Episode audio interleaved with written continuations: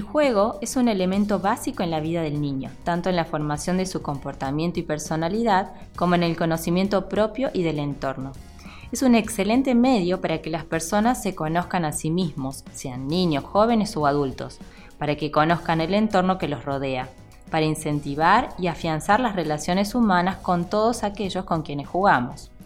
Ahora bien, cuando hablamos del juego, sabemos que es una práctica que adopta muchas formas, todo el mundo reconoce el juego cuando lo ve, ya sea en la calle, en los pueblos o en los patios de recreo, en clases.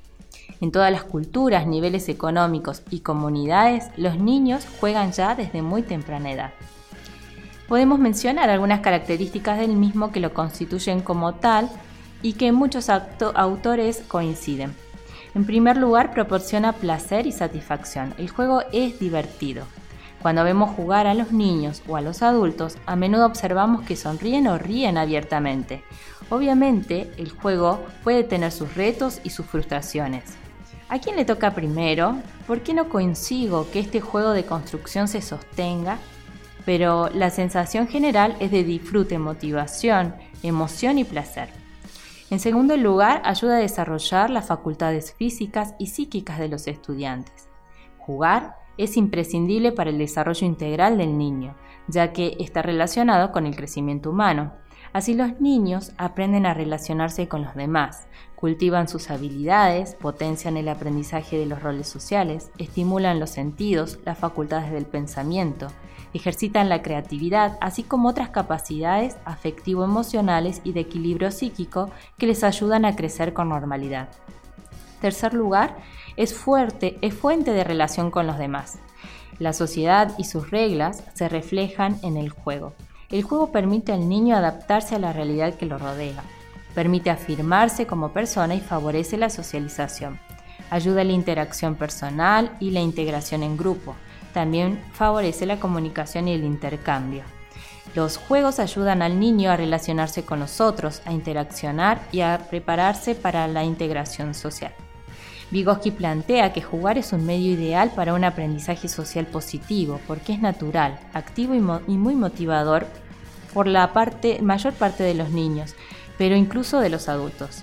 Los juegos implican de forma constante a las personas en los procesos de acción, reacción, sensación y experimentación.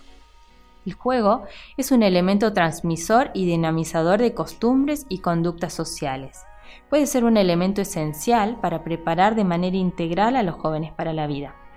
En cuarto lugar, es un excelente medio de aprendizaje. El juego motiva y ayuda a los estudiantes a crear sus propios conocimientos.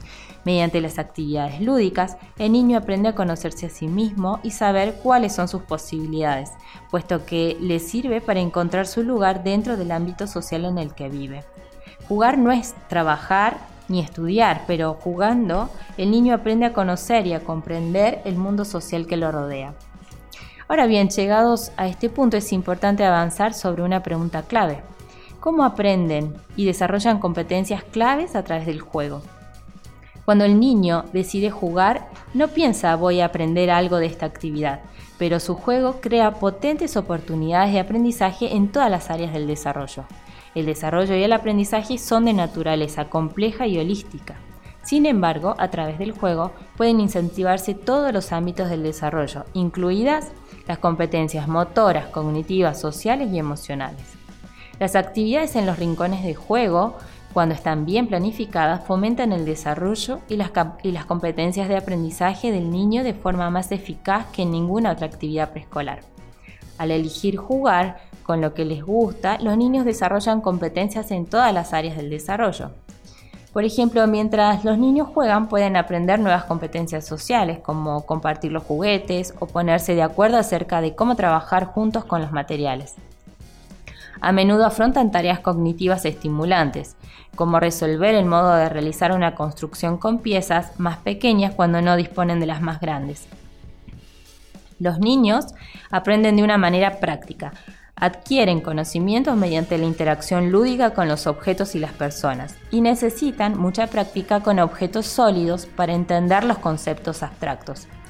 Por ejemplo, jugando con bloques geométricos, entienden el concepto de que dos cuadrados pueden formar un rectángulo y dos triángulos pueden formar un cuadrado. Bailando según una pauta consistente en dar un paso adelante, un paso atrás, girar, dar una palmada y repetir, pueden empezar a aprender las características de los patrones que constituyen el fundamento de las matemáticas. El juego entonces sienta las bases para el desarrollo de conocimientos y competencias sociales y emocionales claves. A través del juego los niños aprenden a forjar vínculos con los demás y a compartir, negociar y resolver conflictos, además de contribuir a su capacidad de autoafirmación. El juego también enseña a los niños aptitudes de liderazgo, además de relacionarse en grupo. Asimismo, el juego es una herramienta natural que los niños pueden utilizar para incrementar su resiliencia y sus competencias de afrontamiento. En términos generales, entonces el juego satisface la necesidad humana básica de expresar la propia imaginación, curiosidad y creatividad. Estos son recursos claves en un mundo basado en el conocimiento y nos ayudan a afrontar las cosas, a ser capaces de disfrutar y a utilizar nuestra capacidad imaginativa e innovadora. De hecho, las aptitudes esenciales que adquieren los niños a través del juego en el periodo preescolar forman parte de lo que en el futuro serán los elementos constitutivos fundamentales de las complejas competencias del siglo XXI.